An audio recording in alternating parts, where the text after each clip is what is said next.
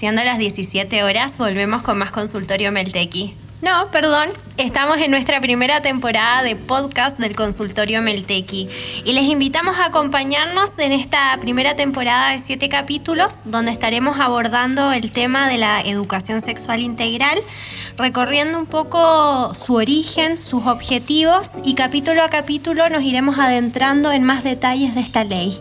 Hoy nos acompaña en estudio Aime Pizarro, compañera militante, compañera de facultad. Hola Fabiana, ¿cómo estás? Muy contenta.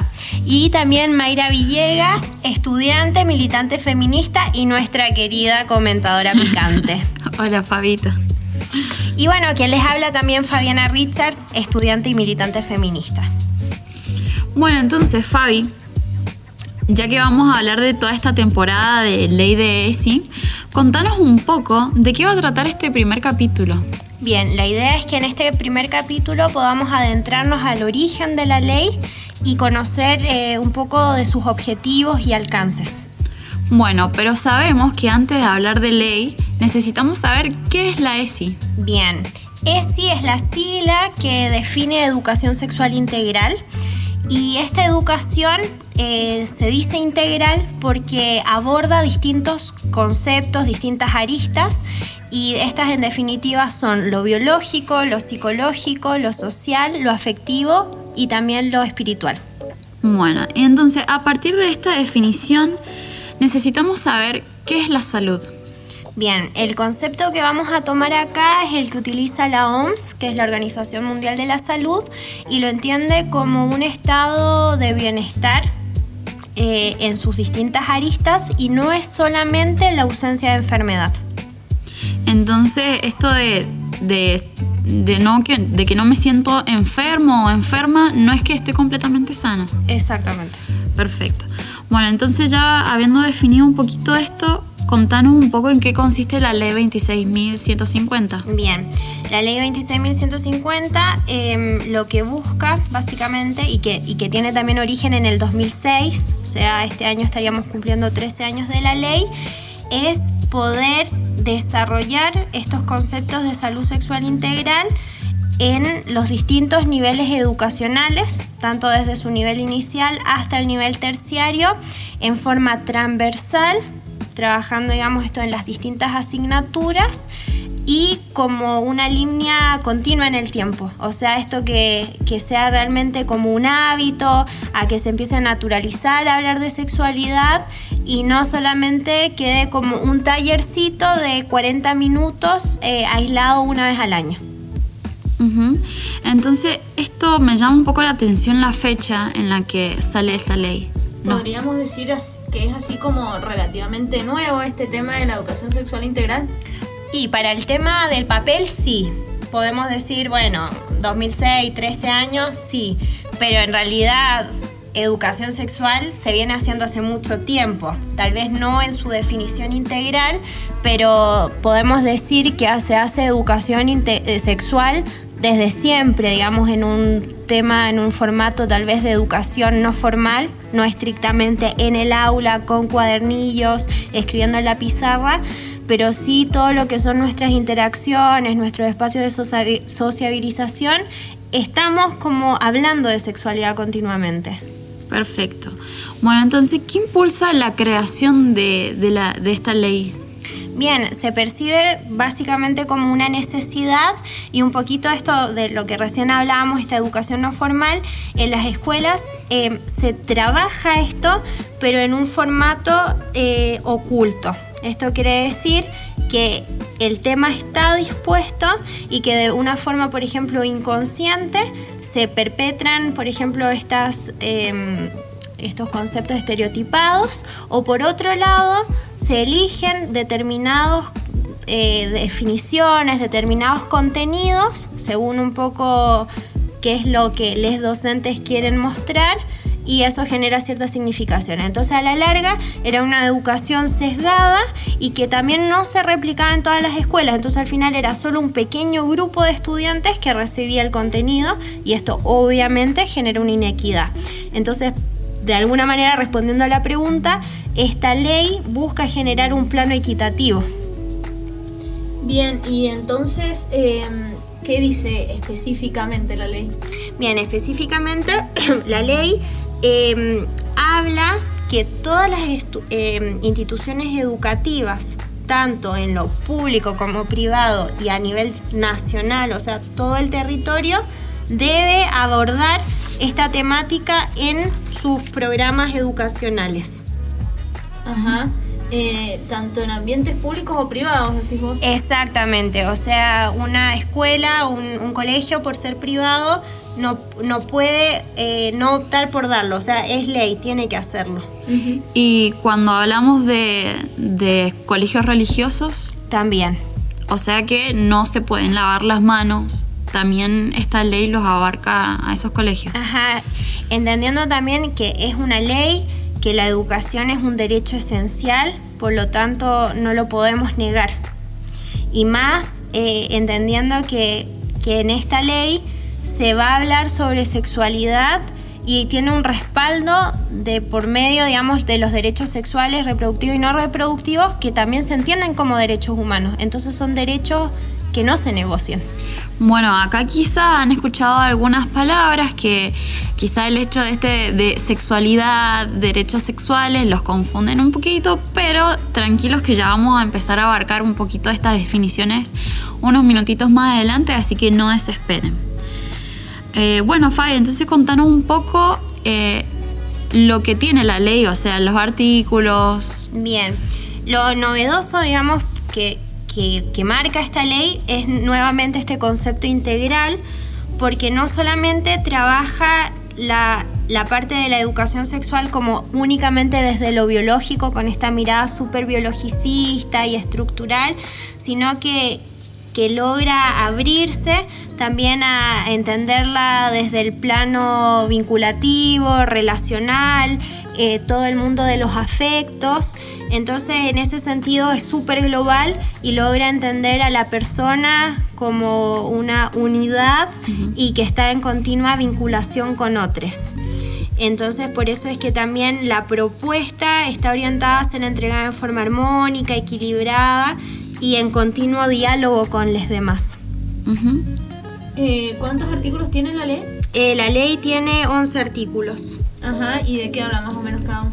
Bien, el primero o, o el tercer artículo, que, que es el que viene, digamos, a, a definir un poco el objetivo de la, del programa este, eh, trabaja básicamente eh, con tres grupos. Por un lado están estudiantes, ya sea infancias, adolescencias. Por otro lado están los docentes y las familias. Ajá. Bien.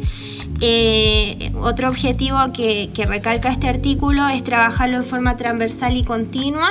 Esta idea ¿no? Que, que no quede como un hecho aislado, sino que poderlo trabajarlo en forma habitual, porque esto también naturaliza el contenido y, y que deje de ser tabú hablar de sexualidad o de estos temas que de repente te generan así como picazón. Bueno, entonces ya habiendo nombrado un poco estas palabras, contanos Fabi, ¿qué es la sexualidad?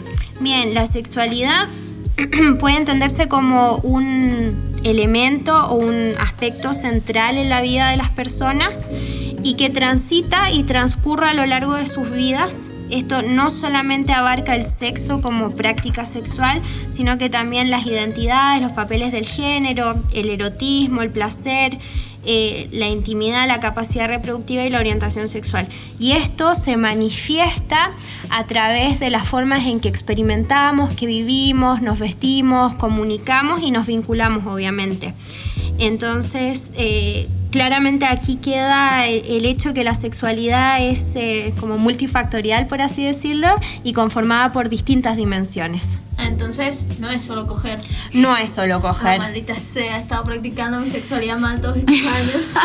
No es solo coger y además eh, no es solo mirada con esta perspectiva heteronormada o binaria, sino que, que trata de abrirse un poco, ¿no?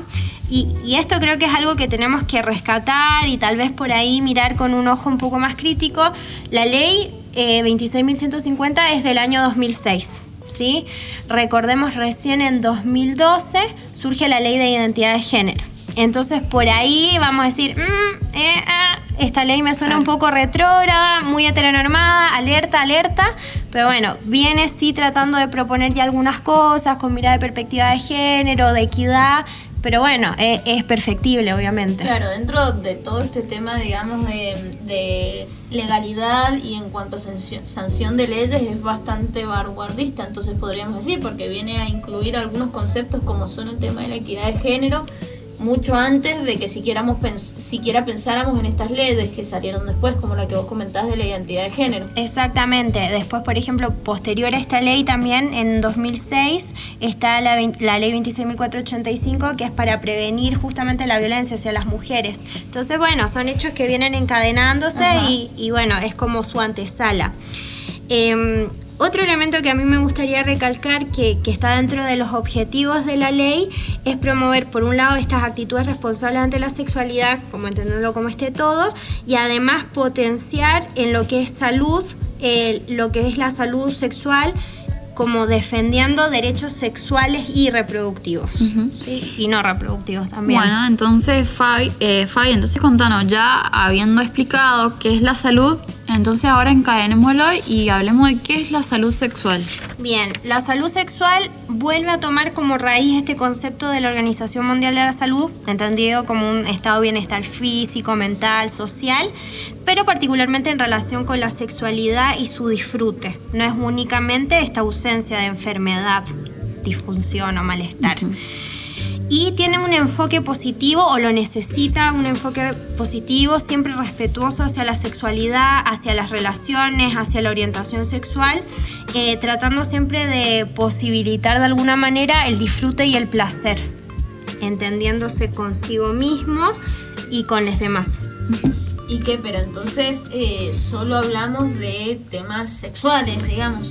No, o sea, tenemos que entender la sexualidad como algo integral y no reducirlo a coger.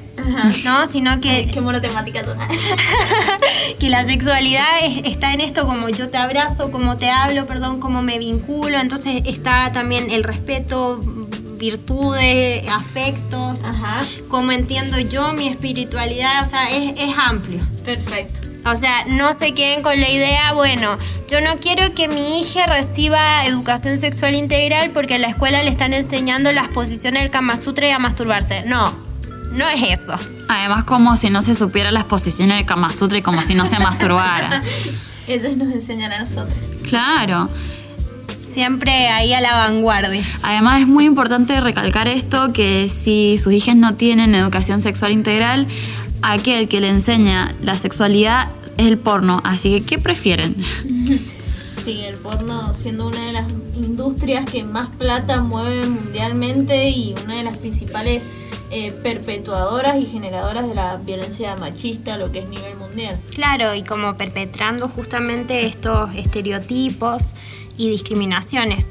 Entonces también la ley, con, con, todo esto que venimos hablando, y en este sentido de buscar equidad, logra o busca de alguna manera romper con este currículo que se venía dando en las escuelas, que era básicamente organizado según las concepciones de los docentes. Entonces eso hacía obviamente marcar una línea, eh, cómo tenían que comportarse y pensar. Eh, entonces, en este sentido, la ley también busca regular un poco sobre la capacitación de los docentes y esta fiscalización, que al día de hoy eh, nos parece bastante cuestionable. Deficiente. Em, puede ser que el ministerio haya dado o dé actualmente, así como talleres, em, buscando formar o crear formadores en salud, educación sexual? Sí, sí, existen programas eh, que impulsan esto, existen también organizaciones no gubernamentales que se han puesto, digamos, los pantalones y que se viene activando, digamos, por ese lado que es en paralelo al Estado. Y es ahí básicamente donde muchas niñas y adolescentes buscan eh, respuestas que sin ir más lejos, su espacio de militancia es también eh, este, ¿no? Em, entonces, como que este eh, problema que muchas veces plantean las instituciones como que no están correctamente formados para abarcar estos temas, debería ser un poco eh, como saldado o ayudados por el Ministerio de Salud o de Educación. exactamente.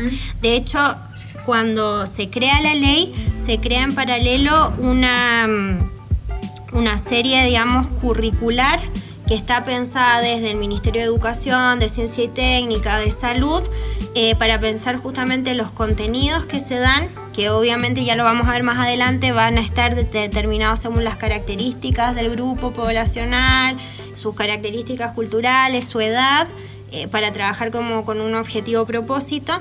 Eh, y así también están descritos los materiales para la formación de docentes y el material para ser utilizado en el aula. Entonces, están dadas, digamos, las herramientas, el material es muy bueno, es muy enriquecedor y bueno, falta esa proactividad para poder llevarla a cabo. Y esto también me gustaría comentar un poquito que muchos docentes juzgan muchísimo esta, esta educación sexual integral porque justamente como hablaban ustedes más, más temprano, se toma todo como, ay no, van a, van a venir a hablar de coger, o no, van a venir a hablar de sexo anal.